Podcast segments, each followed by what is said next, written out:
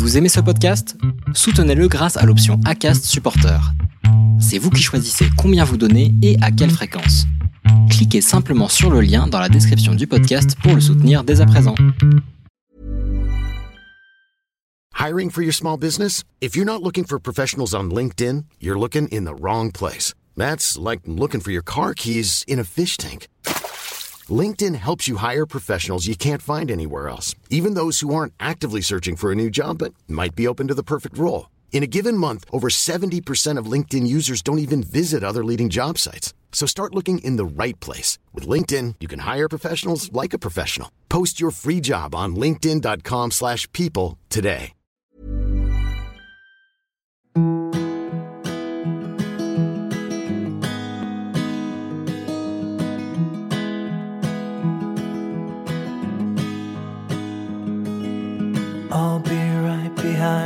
Josephine. I won't leave you waiting in between. And the cigarette you bummed from me is almost burning out. You suck it till your fingers burn and then you throw it on the ground. Bienvenue dans l'épisode 28 de la saison 2 du podcast Les enfants vont bien. Nous faisons partie de générations qui ont retardé leur entrée dans la maternité. Un peu comme si le recul de l'espérance de vie nous donnait ce droit-là. Pourtant, notre fertilité ne s'est pas adaptée à notre nouveau mode de vie. Les statistiques sont édifiantes. L'âge de l'arrivée du premier enfant est de 31 ans en 2020 contre 24 ans en 1974.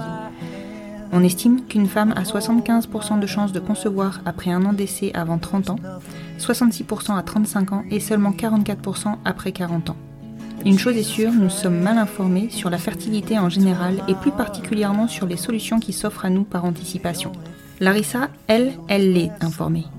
Elle est même hyper informée. Consciente de ses lacunes, elle a monté une association pour défendre nos droits à nous les femmes, à préserver notre fertilité. Elle défend becs et ongles l'ouverture de l'accès à l'autoconservation des ovocytes pour nous offrir une assurance fertilité. Alors c'est clair, rien n'est acquis, mais découvrir l'impossibilité de transmettre son patrimoine génétique et devoir recourir à un don de gamètes est une pilule parfois bien difficile à avaler. Évidemment, je ne voulais pas préciser, mais Larissa a eu recours à l'autoconservation dans un pays étranger. À mon micro, elle nous raconte son cheminement, son parcours et ses combats. Je vous laisse découvrir l'envergure de ses connaissances, son histoire est passionnante. Je vous souhaite une bonne écoute. Bonjour Larissa. Bonjour Constance. Je te remercie beaucoup de t'être rendu disponible pour cet épisode un peu spécial, puisqu'aujourd'hui on va traiter d'un thème euh, dont tu m'as parlé, euh, bah, en, je pense en MP sur Instagram, si je me souviens bien, euh, à, l'origine. Euh, thème qui, je pense, peut intéresser beaucoup de monde, qui n'est pas encore très connu et surtout pas peu pratiqué. Donc voilà, je pense qu'on va donc bien débroussailler le terrain ensemble et je pense que tu vas ouvrir des perspectives. Pour commencer, est-ce que tu peux te présenter, s'il te plaît? Alors, euh, je m'appelle Larissa, j'ai 35 ans, je vis à Paris. Euh, je suis lesbienne et célibataire. Voilà, j'ai autoconservé mes ovocytes. euh, C'est pour ce, sur ce sujet que on se voit aujourd'hui. Exactement. Donc, le déroulé de, de l'enregistrement va être un petit peu différent de d'habitude puisque on va surtout traiter de l'autoconservation des ovocytes, mais, mais évidemment du contexte autour. Est-ce que tu peux me raconter un, un peu ton contexte sentimental? Eh ben, écoute, j'ai jamais vraiment été euh, en couple sauf ces deux dernières années. Euh, Et donc, à l'âge de 30 ans, quand j'ai autoconservé, j'avais jamais vraiment eu de vie de couple. J'étais euh, à la fin de mes études, j'ai eu- fait des études très longues, de 10 ans. Je venais de terminer, euh, je commençais ma vie professionnelle et voilà, j'ai eu connaissance euh, parce que j'avais, j'arrive pas à arrêter les études, donc j'avais repris des études dans un autre domaine, en sociologie, sur euh, justement les rapports, les sujets en rapport avec, avec ça, avec la PMA, tout ça.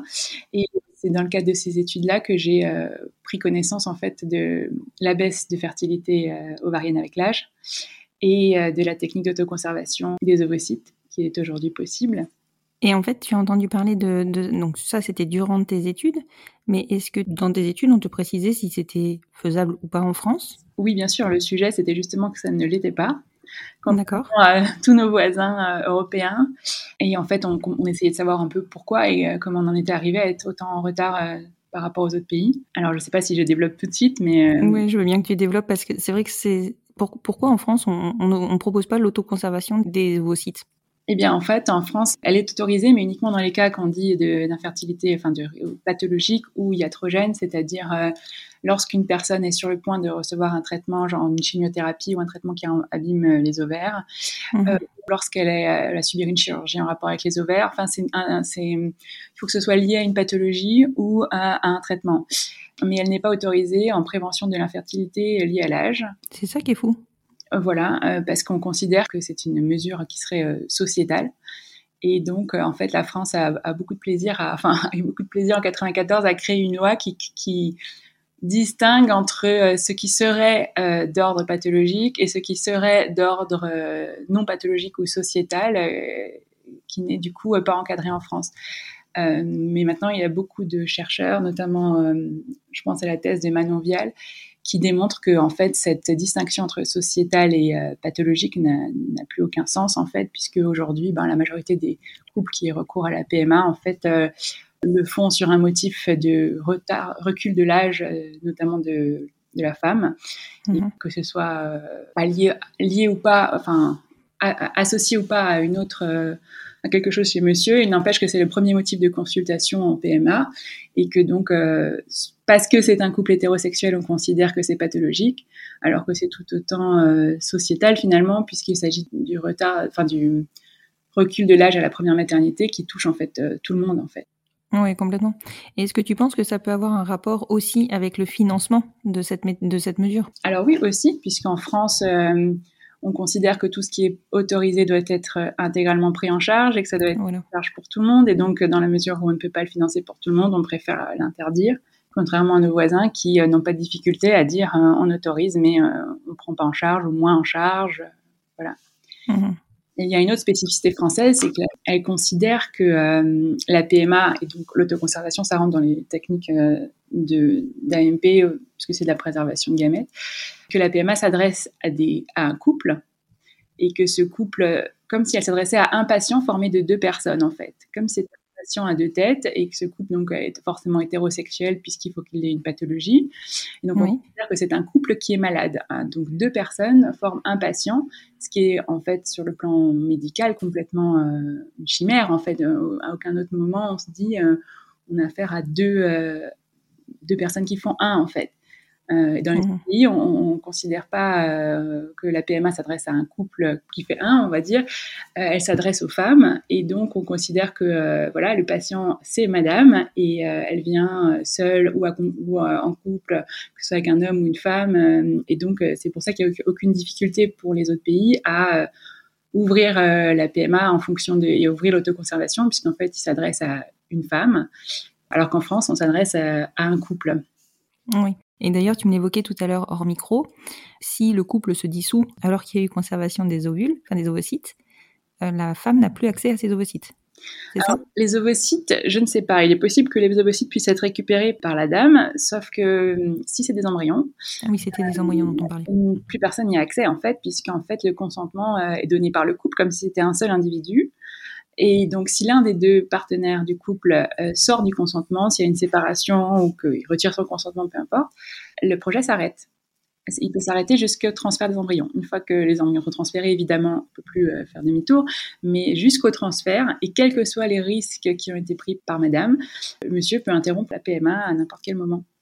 D'accord. D'où le contexte aussi et la législation qui risque de changer autour de la PMA post-mortem, puisque là, par défaut, monsieur ou oui, ben, monsieur, forcément, sort de, l'équation. Mm. Mais c'est différent la PMA post-mortem puisque c'est basé sur le fait qu'en amont, il a donné son consentement. Oui, voilà. il avait signé en amont. Il ne le reprend plus. En cas de décès, euh, s'il n'a pas mm. signé ça en amont, il n'y a pas de PMA post-mortem possible. Donc, c'est pas un retrait de consentement. Alors que mm. euh, quand il y a une séparation ou qu'il euh, y a un changement d'avis, monsieur décide que finalement il veut, sortir du processus, tout s'arrête pour madame. Alors que, euh, donc, c'est, en médecine, c'est quand même très choquant euh, parce que, euh, si vous voulez, en médecine, on, considère toujours que tous les traitements doivent être balancés en fonction du risque et du bénéfice, c'est-à-dire qu'on ne peut pas prendre un risque à un patient s'il n'a pas derrière un bénéfice plus grand que le risque qu'il prend. Sauf que dans un couple hétérosexuel, c'est madame qui prend tous les risques. Et donc, le fait que le bénéfice soit soumis au consentement de monsieur pose cette question. C'est-à-dire que si madame va s'engager dans des processus de PMA ben, très risqué, très long, très coûteux pour elle aussi sur le plan émotionnel, sur le plan de sa carrière, etc. Si on fait ponction sur ponction pendant des années, qu'au final, elle perd peut-être ses chances, par exemple, si le, problème venait de monsieur et qu'elle elle est en PMA pour ça, et ben, le temps passe, si tu veux, et elle perd peut-être ses chances d'avoir des enfants avec quelqu'un d'autre, admettons, et si monsieur, à la fin, ben, finalement, se sépare d'elle et puis change, change d'avis, et bien, elle a perdu tout ce temps, et au final, elle n'a plus d'accès à ses embryons, elle n'a plus accès à rien, en fait. Mmh. Et donc, cette question du rapport bénéfice-risque dans le couple, euh, voilà, se pose. Et c'est un peu sur ce sujet-là que je que j'ai euh, abordé cette question et que j'ai découvert l'autoconservation. Voilà. D'accord. Et tu me disais euh, tout à l'heure, enfin là tu évoquais le fait qu'il y avait plusieurs pays limitrophes qui pratiquaient cette, bah, cette méthode-là. Est-ce que tu peux nous dire à quel pays, en tout cas, tu, tu penses, toi? Alors, euh, la plupart des pays européens euh, pratiquent cette l'autoconservation qu'ils disent, qu'ils appellent euh, sociétale, que ce soit la Belgique, l'Espagne, les pays classiques qu'on connaît, mais aussi tous les pays du Nord, hein, le Luxembourg, la. Hollande, le Danemark, même l'Angleterre, tous les pays scandinaves. Après, je sais pas pour l'Italie et les pays plus à l'est de l'Europe, mais voilà, en fait, dans la mesure où c'est une méthode qui vise à, à, prévenir le recours aux dons d'ovocytes et euh, à pallier le, enfin à raccourcir si tu veux la PMA liée à l'âge. En fait, il n'y a pas eu de, sujet éthique dans la majorité des pays. En fait, dès que l'autoconservation, dès que la technique était au point, elle a été accessible euh, tout de suite. D'accord. En France, en fait, on a aussi une, il y a une autre chose en France qui est spécifique, c'est qu'on a une règle qui dit que dans la loi de bioéthique, tout ce qui n'est pas explicitement autorisé est interdit. Alors que la majorité des autres pays disent euh, tout est autorisé sauf interdiction. Euh, et c'est pour ça que l'autoconservation, quand c'est arrivé, ben, ça, a été directement interdit en France parce qu'on a considéré que le législateur doit euh, l'autoriser. Statuer. Mhm. D'accord. Et alors toi, tu étais, parce que donc tu me dis, tu as fait des études longues d'une dizaine d'années, ensuite tu es reparti sur d'autres études, t'entends parler de cette, euh, cette méthode-là. Quel chemin tu fais pour te dire que tu vas la mettre en place toi de ton côté, parce que tu sais que c'est interdit en France, donc tu sais que tu vas devoir aller à l'étranger. Enfin voilà, quel chemin tu fais? Eh bien, en fait, euh, il y a eu un cumul de choses. Déjà, j'ai eu 30 ans et ça m'a fait un peu euh, une douche froide. c'est le choc un peu la trentaine. L'accélérateur de, de l'âge. Et puis, euh, dans la foulée, on m'a diagnostiqué aussi un, une endométriose légère. Donc, une toute petite lésion qui est euh, à distance euh, de l'utérus et des ovaires, mais qui du coup m'a fait un peu comme un électrochoc. Je me suis dit, bon, cette maladie, elle est évolutive. Euh, si elle évolue, que j'ai une lésion, admettons, sur les ovaires ou peu importe, enfin, les, deux se sont cumulés dans ma tête et je me suis dit, il faut le faire, il faut le faire au bon âge, c'est-à-dire maintenant. Mhm. et donc, dès que j'ai eu les moyens, en fait, dans l'année, parce que c'était ma première année de travail, mhm et bien, je, je, me suis dit, bon, ça va être un peu mon cadeau des 30 ans. Et donc voilà, j'ai euh, contacté euh, l'UZ Bruxelles. D'accord. Sur recommandation. Sur recommandation. Du coup, pour toi, c'était évident que c'était la Belgique? Oui, euh, bah déjà parce que c'était une recommandation. Donc en fait, on m'avait conseillé ce médecin-là parce qu'il avait beaucoup publié sur le sujet et que je voulais pas le faire dans une petite clinique. Je voulais que ce soit fait dans un grand centre qui a l'habitude de, de, de, faire déjà de la préservation de fertilité pour raisons médicales. Mhm. parce que c'est une technique quand même qui euh, nécessite un peu d'apprentissage, on va dire, et donc euh, je préfère être entre de bonnes mains. Et euh, aussi parce que, comme à l'époque, on pouvait encore en, Belgique recourir à un donneur ouvert, qui était ce que je savais que je voudrais faire si jamais j'aurais des enfants, puisque en tant que lesbienne, je savais que je devrais recourir à un don. Et j'avais déjà réfléchi un peu à cette question. Et donc, euh, en Belgique, on pouvait encore à l'époque. Donc, je me suis dit, bon, ben voilà, la Belgique, c'est le bon endroit, c'est le plus près. Euh, et ça me permettra de me mettre à bien mon projet parental euh, tel que je l'entends déjà. Oui, parce que finalement, tu avais ce projet-là bien en amont. Enfin, pour réfléchir à, à conserver ces ovocytes, c'est qu'on sait qu'on veut devenir parent. Ah oui, oui, mais ça, je le sais depuis que j'ai 14 ans. donc, en fait, euh, oui, donc euh, le chemin vers le don, il a été rapide, en fait, dans ma tête, dès que j'ai eu connaissance de, de l'existence du don de gamètes. Je me souviens que j'avais euh, genre 21 ans, je crois que j'avais entendu Martine Gross à la librairie Kléber à Strasbourg, pour te dire, ça remonte. Mhm. Et donc voilà, donc l'idée c'était hum, d'aller dans le pays où c'est le plus pratique, de faire un comment dire un, un mix entre les trois euh, mes trois besoins, que ce soit fait par un centre qui a l'habitude, dans un pays qui n'est euh, qui est accessible facilement et puis euh, qui permet la mise en œuvre d'un gamète comme je le souhaite, c'est-à-dire mhm. accès aux origines, voilà. Depuis, la loi a changé en Belgique. Voilà, à l'époque, c'était possible encore. D'accord. Et donc, du coup, l'UZ Bruxelles, donc tu contactes ce, ce professeur ou ce médecin? Oui, si, si, mais les professeurs, maintenant, ils travaillent plus là-bas, mais euh, j'ai contacté en avril, je crois. Ils ont eu rendez-vous euh, pour la, première consultation euh, en juillet. Je pense que c'est moi qui ai demandé juillet pour mes disponibilités. Mhm. C'était assez rapide.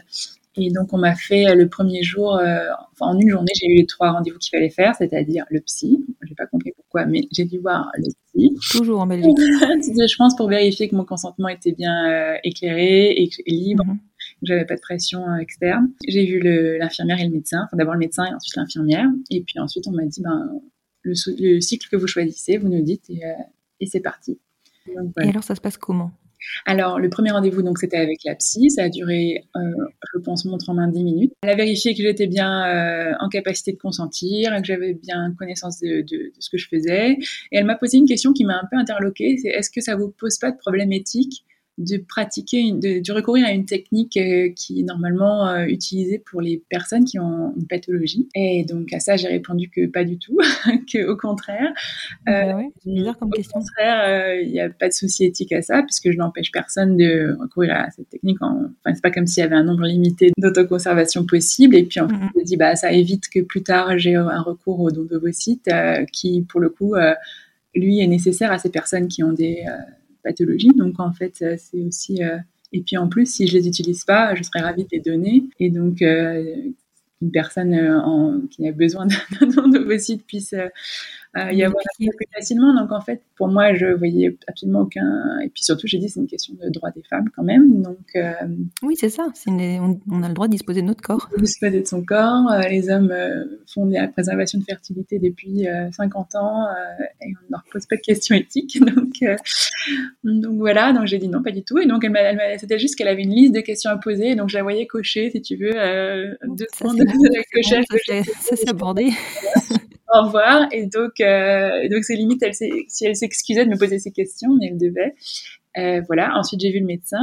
Donc, le médecin m'a expliqué euh, les risques, euh, les bénéfices attendus.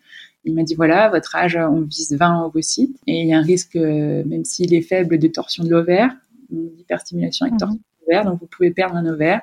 C'est très rare, mais bon, voilà, je vous, vous préviens quand même. Et euh, il m'a dit voilà, ensuite, euh, statistiquement, il faudrait environ 20 ovocytes pour avoir euh, très bonne chance d'avoir une naissance vivante. Après, c'est des statistiques, donc on peut pas. Mhm. Il n'y a aucune garantie, voilà. Et puis il m'a dit, voilà, après on les, on les sort trois par trois, donc ça fait pas tant d'essais que ça. Et voilà, en fait, on espère, vu que j'avais un AMH à 2,9 et que j'étais, j'avais 30 ans, on espérait pouvoir avoir les 20 en un cycle. Mhm. En fait, du coup, quand tu as recours à la conservation des ovocytes, finalement, tu fais l'étape de la ponction liée à la FIV en amont. Exactement. Et, tu vas te servir de ces ovocytes, qui, donc tu auras donc un transfert d'embryon congelé, parce que je suppose qu'ils font, ils font une rencontre avec le spermatozoïde hors de toi, forcément. Forcément, c'est une FIV. Donc ça devient, voilà, ça devient donc une FIV, mais c'est juste que les délais sont pas, sont, voilà, sont étendus, quoi. C'est ça. Et le fait de séparer l'autoconservation de la FIV, ça permet bah, de stimuler beaucoup plus, puisque quand on fait une grossesse juste derrière, on ne peut pas euh, Ah oui, d'accord. D'accord. Et donc, euh, donc on, peut, on peut prendre beaucoup plus de vos sites. Et oui, tu as un meilleur rendement en fait. Tu as le temps de cicatriser, tu n'enchaînes pas sur une grossesse euh, immédiatement. Euh, et, donc ça permet aussi, ben, au moment où tu commences la grossesse, tu n'as plus de ponction à faire. Mais c'est pas pour autant qu'on va pas faire des ponctions plus tard. C'est-à-dire que l'idée, c'est qu'il y ait cette réserve de vos sites au cas où euh, j'ai plus du tout de, une baisse de fertilité ovarienne et que je devrais que je dois passer au don d'ovocytes en fait. Oui oui voilà parce que là, techniquement si tu décidais de faire un enfant dans le cadre d'un couple tu passerais par un parcours classique puisque ta réserve ovarienne est bonne. Après, ça dépend, bien sûr, ça dépend ensuite du, euh, nombre d'enfants dont on souhaite, euh, que l'on souhaite. Si évidemment vous souhaitez qu'un seul enfant et que vous devez passer en fibre, la question se pose d'utiliser les ovocytes euh, prélevés. Mais mhm. si vous voulez plusieurs enfants, ben, vous pouvez vous dire c'est une assurance pour peut-être un deuxième ou peut-être un troisième après 40 ans. En fait, en général, on, commence toujours par les ovocytes frais. Mhm. C'est juste que quand on a une réserve d'ovocytes, peut-être on s'acharne moins. Oui, c'est clair on une approche différente après. Avec, euh, ça dépend toujours du médecin qui vous suit, évidemment, mais euh, voilà, c'est comme une assurance un peu, mais sans garantie. voilà, c'est ça. Et alors, au niveau de la, donc tu me disais, le, donc avais le médecin et l'infirmière. Donc je suppose que le médecin t'a expliqué le parcours, l'infirmière, t'a prescrit la stimulation. L'infirmière m'a expliqué techniquement le parcours. Ah d'accord, donc c'est normal. L'infirmière, elle m'a donné le planning avec, voilà, là vous faites ce jour telle piqûre, là vous faites telle prise de sang, telle échographie, et puis voilà.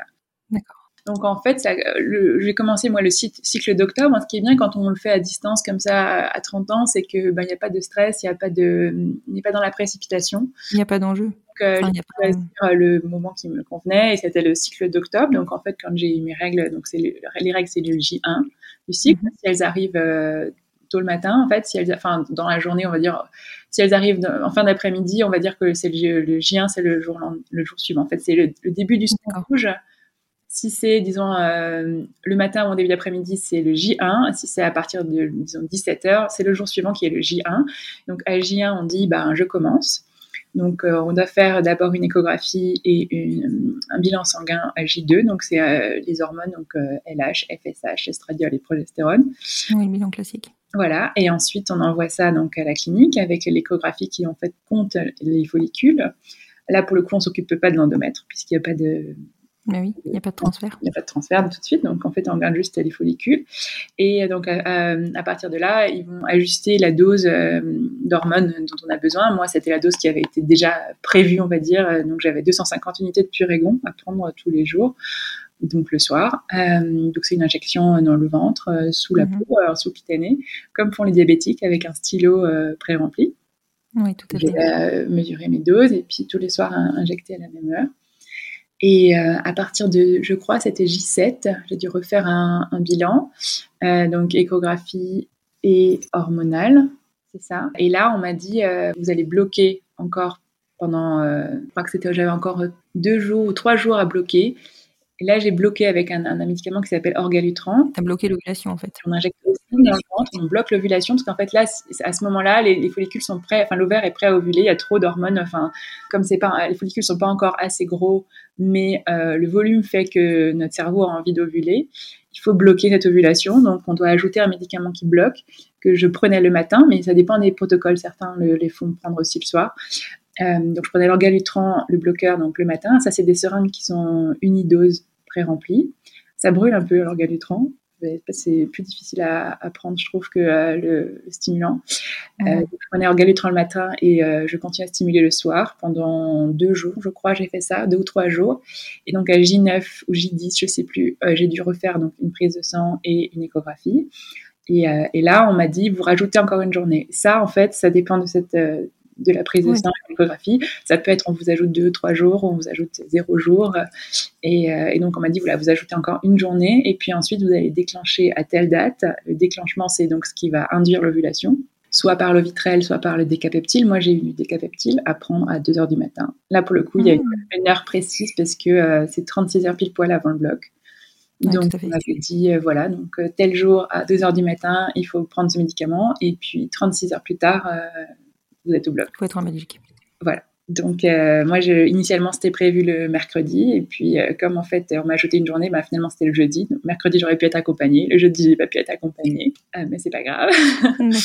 et, et, donc, le, le, mélange, en fait, à, faire, le décapeptile, c'est un mélange peau de liquide. Donc, à 2 h du matin, il faut être bien frais. Euh, donc euh, moi ça va, j'exerce une profession médicale, donc je suis pas effrayée par les aiguilles et tout ça, mais c'est quand même euh, un peu technique. Donc c'est un mélange poudre liquide, donc on a deux seringues, une pour faire le mélange et puis une pour faire l'injection. qui s'injecte aussi dans le ventre pour le coup, voilà. Et ensuite, une fois que ça c'est fait, il n'y a plus de piqûre. Après, c'est le bloc, la ponction. Et donc, le jeudi, je me suis rendue en Belgique. Et, bon, j'ai beaucoup de chance, j'ai un employeur qui est assez flexible. Donc, moi, je n'ai pas eu de problème pour euh, déplacer mes jours de travail. Donc, je me rends en Belgique le matin. Je crois vers, euh, j'ai pris le, j'ai pris un, ou la veille au soir, je crois. J'ai plutôt pris un truc la veille au soir. J'ai pris le, TGV euh, low cost, là, à 25 euros le soir. j'ai dormi sur place pour être détendue parce que j'étais admise vers 10 heures le matin et j'étais au bloc à midi. Donc, mhm. c'est une anesthésie locale. Donc, m'ont injecté pas mal de médicaments anxiolytiques par voie intraveineuse. Euh, mais euh, j'ai pas été endormie ni péridurale, donc euh, c'était local local. Donc l'injection d'anesthésie locale se fait au fond du vagin. elle, n'est pas agréable. Et après, mais tu sais que là, tu vas pas donner envie aux gens de le faire. trompée, si tu veux. Après, c'est la réalité. Non, non, il n'y a pas de souci, c'est la réalité. Euh, mais voilà, c'est en fait en France, euh, on vous endort, donc c'est une anesthésie générale. Mhm. Euh, que selon les pays, c'est différent. Après, comme en Belgique, ben, tout vous est facturé, euh, ben, la présence de l'anesthésiste et l'anesthésie générale, ça a un coût. Ah oui. Donc, je pense que c'est pour ça que euh, on préfère euh, l'anesthésie locale. Euh, et en fait, j'ai tout senti. C'est-à-dire que, évidemment, le fond du vagin était anesthésié, donc on, je sentais pas euh, la- l'entrée, mais après que c'est une aiguille de 20 cm, je sais que je vais faire peur, mais bon, je le dis, c'est une aiguille de 20 cm qui, euh, qui va ensuite aller euh, sous échographie, donc vous avez dans le vagin la sonde d'échographie et l'aiguille, qui va aller ensuite euh, près de l'ovaire et puis aspirer chaque follicule un par un sous échographie. Et donc là, j'étais contente d'être réveillée parce que c'était quand même chouette d'entendre dire 1, 2, 3, Ouais. mais euh, j'ai- vraiment, je crois que ben, j'avais mal parce que je sentais tout en fait. Alors on m'a injecté Ouais. un plus d'anxiolytiques et tout ça, sauf que j'étais pas du tout anxieuse, c'est juste que je sentais tout. Mm, mm. Et elle m'a dit, ben en fait d'habitude euh, euh, c'est pour des filles, donc on en ponctionne 4-5, ça dure 5 minutes.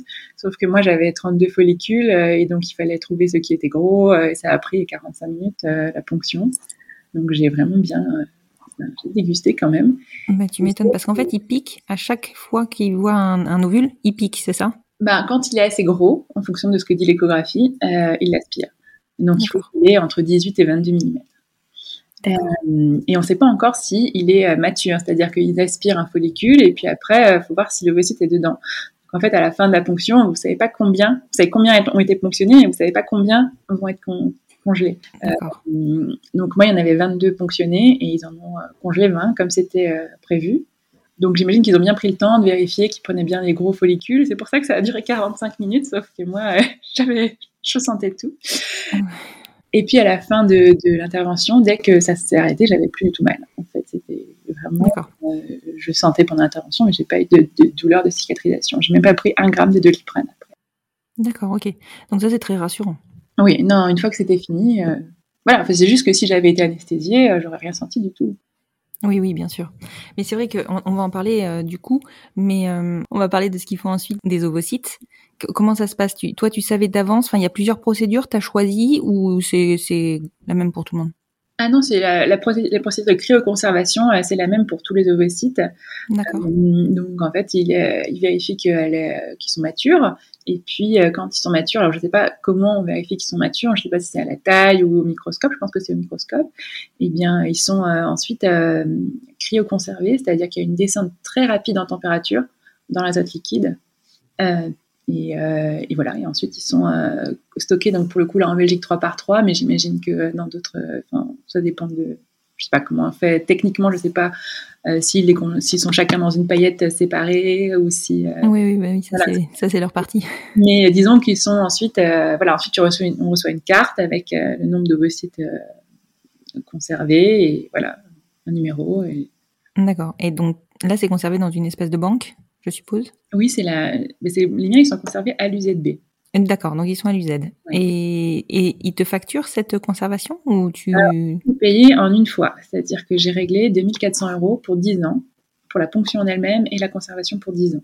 D'accord, ok. Après, j'avais encore les consultations. Euh, c'est 70 euros l'infirmière, 100 euros le médecin, 70 euros le psy. D'accord.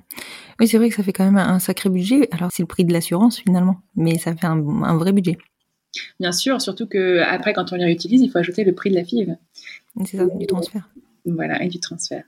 Donc ça, tout ça, il faut en, en tenir compte. Mais euh, j'ai oublié de te signaler quelque chose. C'est qu'avant que je commence, on m'a demandé de, euh, de c'est l'infirmière qui m'avait demandé ça, de donner, enfin de, de, de, décider ce qui serait fait de mes ovocytes si je les utilise pas ou si je décède. Ah Et donc j'avais trois possibilités soit les détruire, soit les donner à la banque de dons d'ovocytes, soit les donner à la recherche. Euh, initialement, j'avais coché uniquement les données à la banque d'ovocytes, et puis euh, on a un peu insisté auprès de moi en me voir une vidéo pour me dire que bon voilà la recherche en fait c'était aussi notre manière d'aider et qu'on pouvait aider encore plus de gens. Donc j'ai coché les deux finalement. D'accord. Même si j'avoue qu'avoir un gros problème avec le don en Belgique, qui est sans accès aux origines, alors c'est hyper important pour moi, mais je me suis dit que c'était le don était trop important pour que je les donne pas en fait, c'est je trop précieux pour ne pas les donner. Et j'espère que la loi belge évoluera sur ce, sur ce sujet, en sachant que je pourrais aussi, si jamais euh, je souhaite euh, les donner, faire un don dirigé, c'est-à-dire les donner à quelqu'un que que je rencontre ou que je connais. Ça, c'est génial, ça. Mais si je fais ça, je leur donne tous mes ovocytes. Je donne, je peux pas. Euh, tu veux pas partager quoi De quoi faire un ou deux enfants et les autres les mettre à la banque. C'est eux, ils en disposent après, ils peuvent les jeter en fait. Donc, j'avoue que j'ai pas encore réfléchi à cette question pleinement, mais, euh, mais voilà. Bon, tu as un peu de temps devant toi quand même pour réfléchir à ça. C'est ça. Après, ce qu'il faut savoir aussi, c'est qu'il euh, y a vraiment une courbe d'apprentissage pour les cliniques qui font de la, conservation de vos sites. Euh, parce qu'en fait, c'est surtout la décongélation qui apparemment est un moment un peu critique.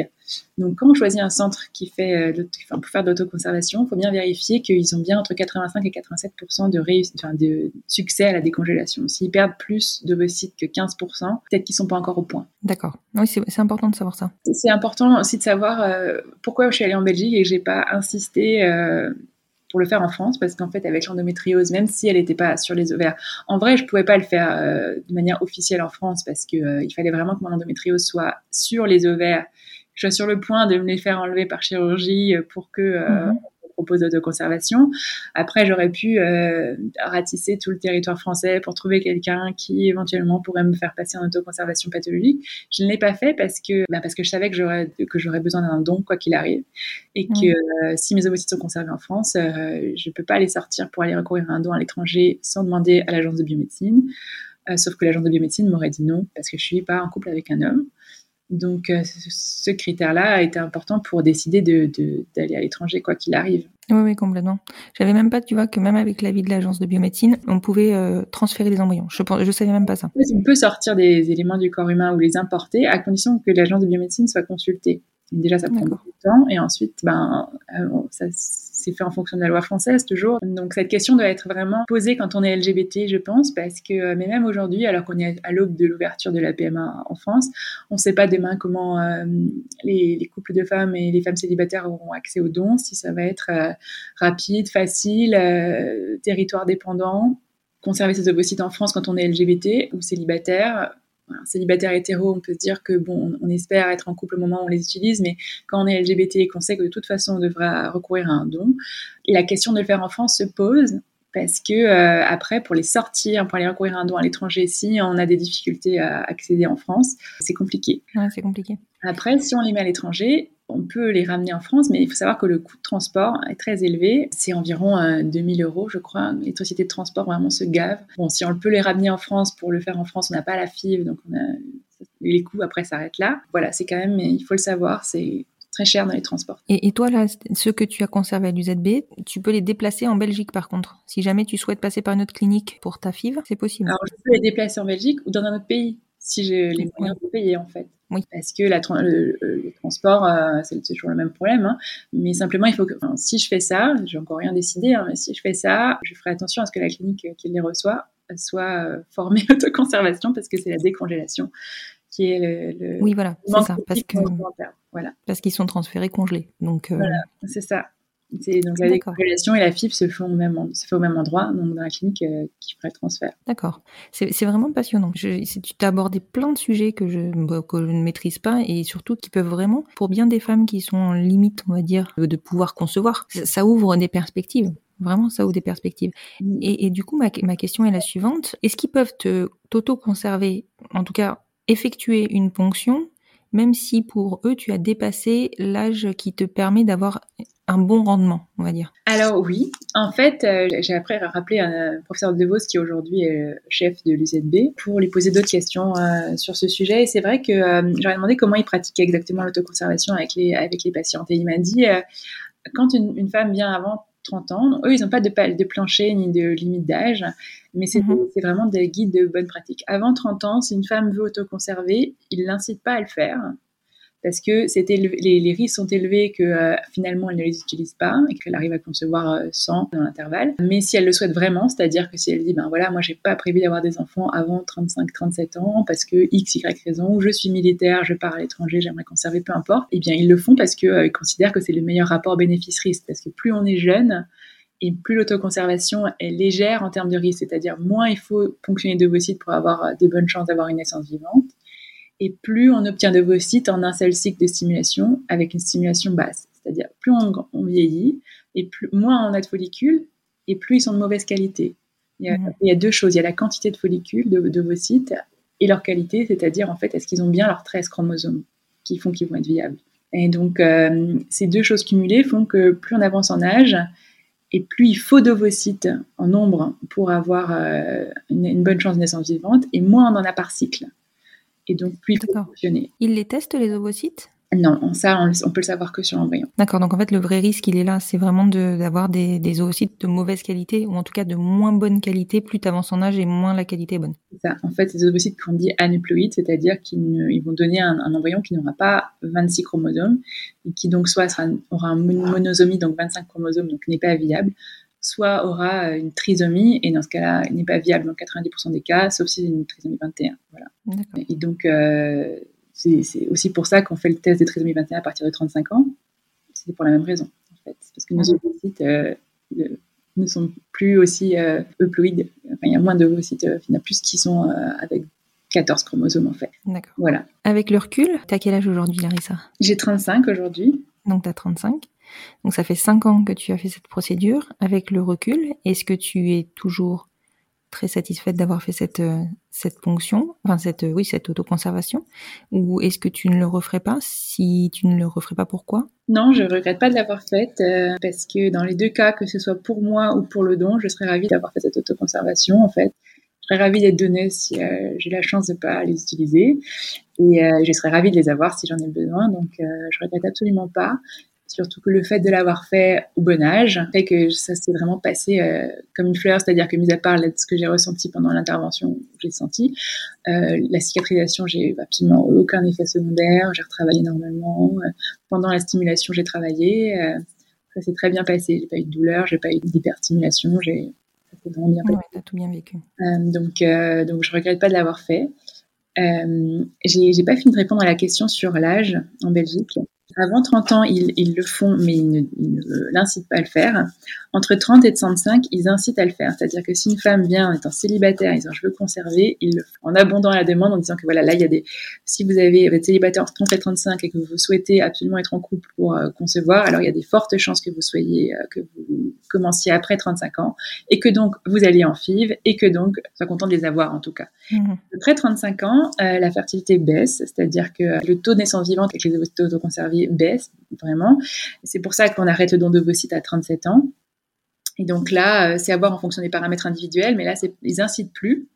Mais si la patiente vraiment le souhaite, en ayant connaissance des risques, ils le font encore. À partir de 40 ans, en revanche, euh, c'est terminé. D'accord. Voilà. Ce que, ce que je précise, Larissa, parce que je pense que tous nos auditeurs ont pu l'entendre, c'est que tu es quelqu'un d'extrêmement informé, que tu aimes euh, apprendre sur ce domaine-là, et que c'est parce que tu, tu as poussé tes études dans un autre domaine que tu as découvert euh, cette technique-là.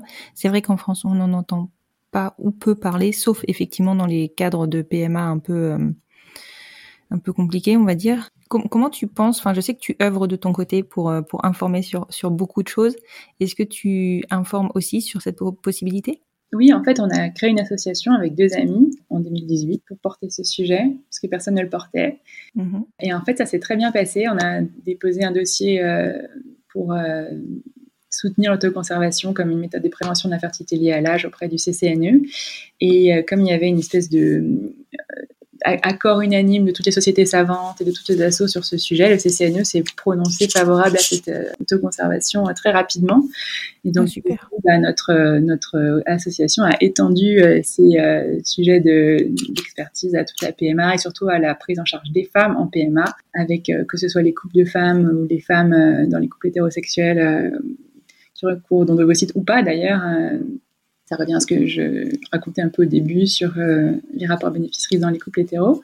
Mhm. Et en fait, voilà, donc on, on a déposé euh, pas mal de. Enfin, on n'a pas déposé, on a soumis euh, au- à nos chers parlementaires des, des propositions d'amendement, notamment de l'article 2 qui prévoit l'autoconservation, dont la plupart ont, ont été déposées mais pas adoptées. Elles ont été adoptées, enfin, c'était c'était la première mesure, si, la mesure la plus importante, c'est l'ouverture de l'autoconservation à tous les centres qui font de la PMA en France, parce que euh, les centres de la PMA font déjà de l'autoconservation pour les couples, mais ils peuvent pas le faire hein, pour les patientes célibataires. Voilà, donc en fait, euh, ils, ils- ils savent faire, mais ils en font peu et uniquement pour les couples. Et donc, Mhm. euh, l'idée, c'est comme les, là, euh, en l'état actuel de la loi, il n'y a que les sécos, donc les 16 sécos en France qui font du don de gamètes, qui pourraient euh, faire d'autoconservation. Ils ont eux-mêmes annoncé qu'ils n'étaient pas en capacité de le faire euh, pour l'autoconservation parce que euh, le- ils n'ont pas assez de- d'espace. Enfin, ils seraient, ils seraient débordés, ils ne seraient pas en capacité de faire cette activité suffisamment. Donc, donc déjà, on, sent que ça va être difficile à mettre en place.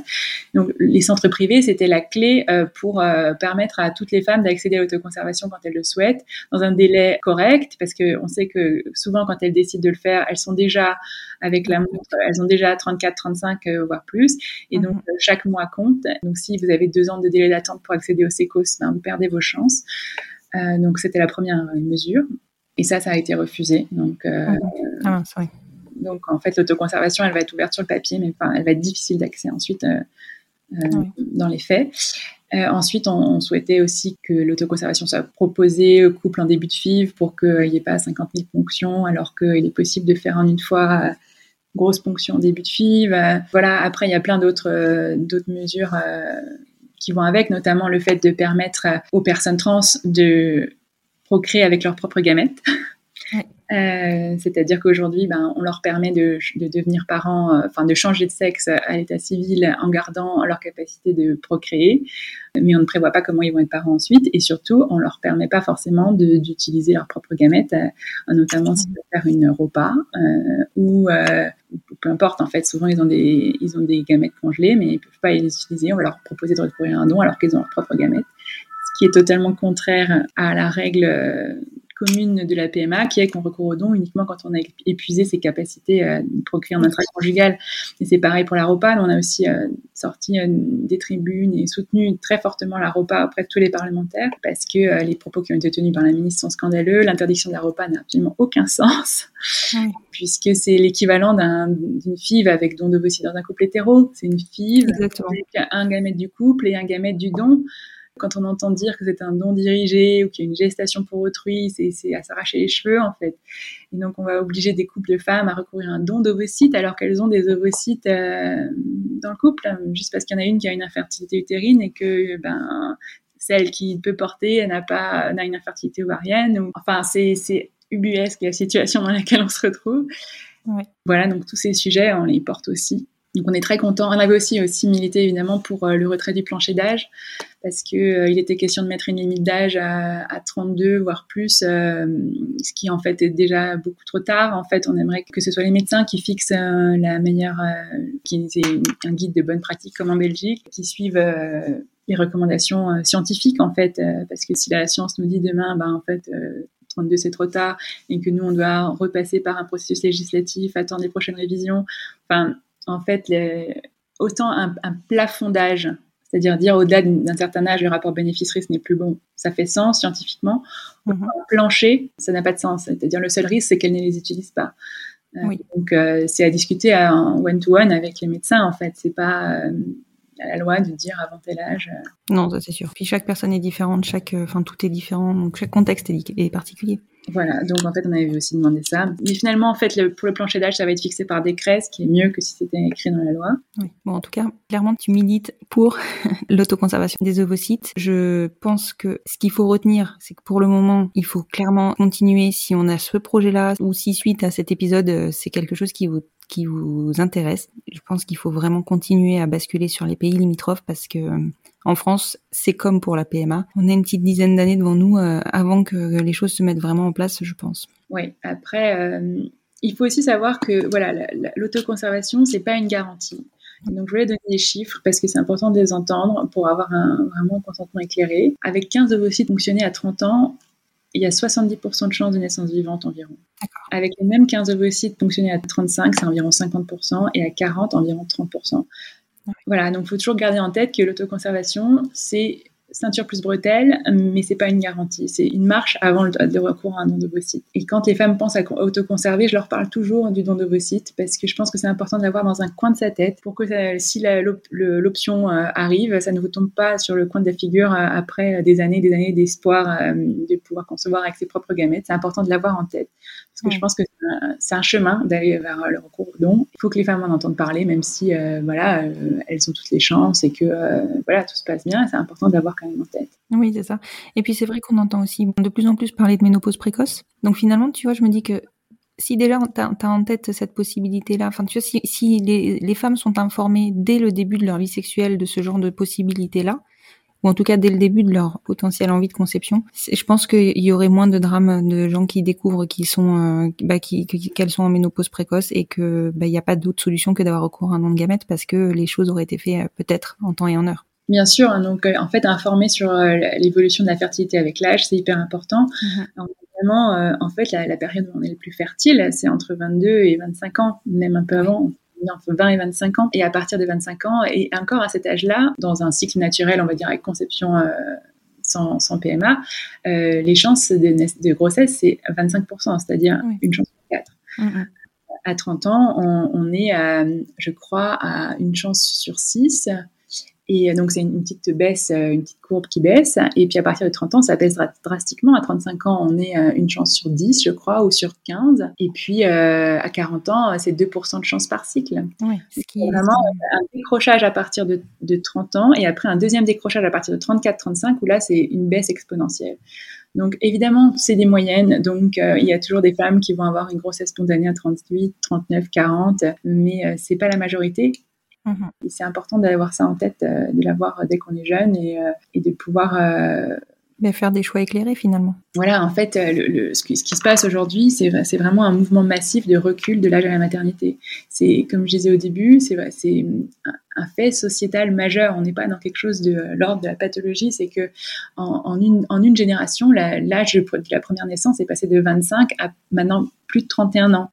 Et ça recule de manière très rapide en fait. Et c'est pas juste les femmes qui reculent l'âge de la maternité, c'est les hommes et les femmes, parfois les mêmes les gens qui sont en couple. C'est pas juste le célibat, mhm. c'est les couples aussi qui ben, profitent en fait de leur vie euh, de jeune adulte avant de, de qui reculent l'entrée dans la parentalité.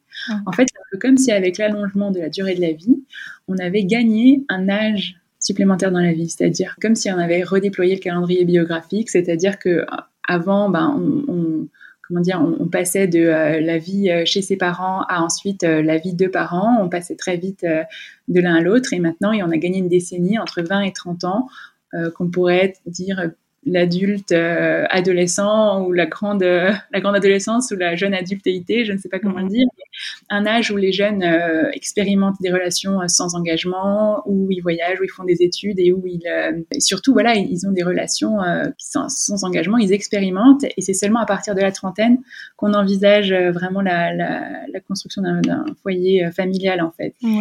ça, ça touche tout le monde, même les gens qui n'ont pas fait d'études. Ce n'est pas quelque chose de, de niche en fait, c'est vraiment un fait sociétal majeur et donc le recul de l'âge de la maternité va entraîner un recours à la PMA massif dans les années à venir. Et l'autoconservation, c'est une des armes, avec aussi euh, l'ouverture de la PMA aux célibataires, c'est un autre sujet, mais c'est une des armes dont on va avoir besoin dans l'avenir, c'est certain. Il y avait un autre sujet que j'aimerais aborder, c'est le rapport d'autoconservation et le don d'ovocytes c'est qu'on sait qu'aujourd'hui, on a une pénurie de dons d'ovocytes. Il y a au moins 4 ou 5 ans d'attente pour accéder à un don d'ovocytes. Et l'autoconservation, c'est une manière de pallier à cette pénurie, puisque euh, déjà, ça permet d'avoir moins de femmes qui recourent à don d'ovocytes en raison de l'âge et de réserver le don d'ovocytes aux femmes qui recourent au don d'ovocytes pour des raisons euh, bah, de chimio, de, de perte des ovaires, ou peu importe. Et en plus, les personnes qui recourent euh, à l'autoconservation, qui n'utilisent pas leurs ovocytes ou qui ne les utilisent pas en totalité, sont quand même très enclines à les donner en général, puisqu'elles mhm. savent c'est précieux. Donc on a à la fois, on aurait, si on ouvre l'autoconservation, une baisse de la demande sur le don de vos sites et en plus une augmentation de l'alimentation de la banque de vos sites euh, par une voie pour le coup très très éthique puisque euh, la question de, du risque pris par la donneuse ne se pose pas puisqu'elle a pris ce risque pour elle-même et qu'ensuite elle fait vraiment juste un don. Donc euh, voilà, c'est un des arguments qu'on avait avancé auprès du CCNE parce que vraiment il faut penser le, le don en France de manière globale et pour l'instant c'est pas le cas. Oui, oui, tout à fait, tout à fait. Mais c'est vrai que c'est, c'est vrai qu'il faut voir ça. Ça, pourrait effectivement euh, régler cette pénurie. Enfin, pas la régler, mais en tout cas euh, réduire bah, cette pénurie. Le, on parle beaucoup du don de sperme parce qu'on parle beaucoup des couples de femmes, mais euh, le, vrai sujet du don de gamètes en France, c'est le don d'ovocytes. C'est la plus grosse demande, elle va sur le don d'ovocytes. Toutes les femmes vont, en Espagne. Et elle vient, la majorité viennent de, la question de l'âge, en fait. Mhm. Donc, pas une demande d'origine pathologique, c'est une demande d'origine sociétale et elle, concerne le. Et d'ailleurs, euh, on peut aussi s'attendre à ce que l'ouverture de la PMA au couple de femmes euh, recrute, permette de recruter des donneuses d'ovocytes grâce à ce qu'on appelle un peu le don, euh, le contre-don. C'est-à-dire qu'il est possible, ça c'est mon opinion, mais il est possible que les couples de femmes qui recourent au don entre 20 et 30 ans ou un âge favorable et qui sont en, parfaite santé décident de donner d'ovocytes un peu pour, pour faire un contre-don, pour en fait, et parce qu'elles ont été sensibilisées au, sensibilisées aux dons, parce qu'on sait que là où on recrute nos donneuses et nos donneurs, c'est principalement dans les centres de PMA. Et donc, euh, probablement que la PMA pour toutes va nous, euh, nous, amener des donneuses euh, en bonne santé, jeunes, et, et en fait rendre service à tout le monde. Et ce serait un beau pied de nez. Je pense. ce serait un beau pied de nez. Je te remercie beaucoup, Larissa. Je crois qu'on a aborder un grand nombre de thèmes autour euh, du, de, de l'autoconservation des ovocytes. Cet épisode est hyper enrichissant. Enfin, moi, j'ai appris énormément et je pense que ça va être le cas de beaucoup de nos auditeurs. J'espère vraiment qu'en tout cas, euh, ça va ouvrir des perspectives et je le pense, sincèrement. Pour moi, c'est quelque chose que dont je n'avais jamais entendu parler, hormis effectivement en parcours un, un peu costaud de, de, de PMA et je l'avais même pas envisagé. Je l'ai jamais envisagé pour te dire. Donc je pense que si on informe maintenant, ça va, ça va pouvoir aider les futures générations. Oui, bah, et surtout le, fait que les LGBT ont à prendre en, compte euh, l'idée euh, de leur don futur, de leur recours au don futur. Et donc pour choisir leur pays, pour choisir leur, euh, leur stratégie, on va dire, avec les, les incertitudes que, que l'avenir nous réserve, faire leur choix de manière éclairée, avec toutes les histoires de coups que nous, on a dans la balance, que les autres n'ont pas en fait. Exactement. Exactement. C'était important pour moi de faire, faire passer ce message-là. et je te remercie, je pense qu'il est bien passé. Je te remercie beaucoup et je te dis à très bientôt, Larissa. À bientôt, Constance. Au revoir. Au revoir. Je vous reprends pour compléter ce témoignage. Hors micro, Larissa m'a expliqué que la crainte concernant l'accès à l'autoconservation des ovocytes était qu'elle pourrait avoir pour conséquence de reculer l'âge de la première maternité. Or, ce n'est clairement pas le cas. Il est nécessaire parce que l'âge de la première maternité recule, et non pas l'inverse. Il pourrait presque avoir l'effet inverse même, puisqu'il contribuerait à réduire les délais d'accès à la PMA et donc permettrait une première naissance plus tôt que sans cette possibilité. On considère même qu'il aiderait à l'augmentation de la natalité, puisqu'il réduirait le temps passé en PMA pour les couples, leur permettant ainsi de pouvoir avoir un deuxième ou un troisième enfant avant les 40 ans de la personne qui enfante. Dois-je aussi évoquer la réduction des inégalités hommes-femmes quant à la pression de l'horloge biologique? Vous l'aurez compris, je suis convaincue. Je vous attends sur le compte Instagram du podcast si vous souhaitez échanger sur ce sujet ou bien d'autres. Hâte, les enfants vont bien podcast. Et si cet épisode vous a plu, vous pouvez le partager, le faire découvrir et surtout n'hésitez pas, encore une fois, à le noter ou à noter le podcast sur votre plateforme d'écoute préférée. Ce sont évidemment ces notations qui permettent de faire connaître un peu plus le podcast. Je crois que je vous l'ai déjà expliqué. L'algorithme des plateformes de podcast est aussi exigeant que celui d'Instagram notamment. Je vous souhaite une très belle fin de journée et espère vous avoir apporté un petit peu de paillettes dans cette première semaine de confinement. Et je vous dis à vendredi prochain pour un nouvel épisode du podcast Les enfants vont bien.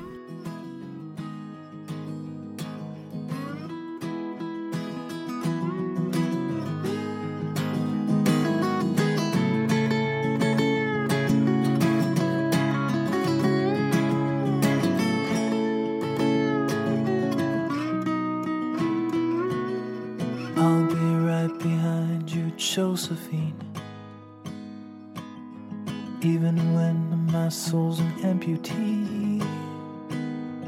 And my bleeding heart is sinking in the lake inside my chest. So I grab what I can cling to and I leave behind the rest. Now hold my hand, I'll hold my breath. There's nothing in this world we really own.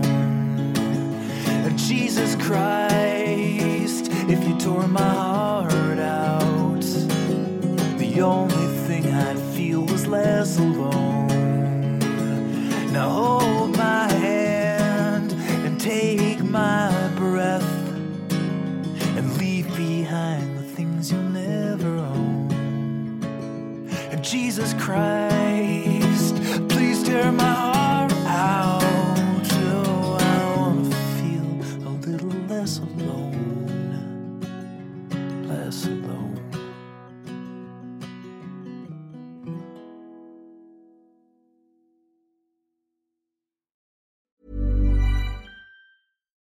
deserves the best, and there's no better place to shop for Mother's Day than Whole Foods Market. They're your destination for unbeatable savings, from premium gifts to show-stopping flowers and irresistible desserts. Start by saving 33% with Prime on all body care and candles. Then get a 15-stem bunch of tulips for just $9.99 each with Prime. Round out Mom's menu with festive rosé, irresistible berry chantilly cake, and more special treats. Come celebrate Mother's Day at Whole Foods Market.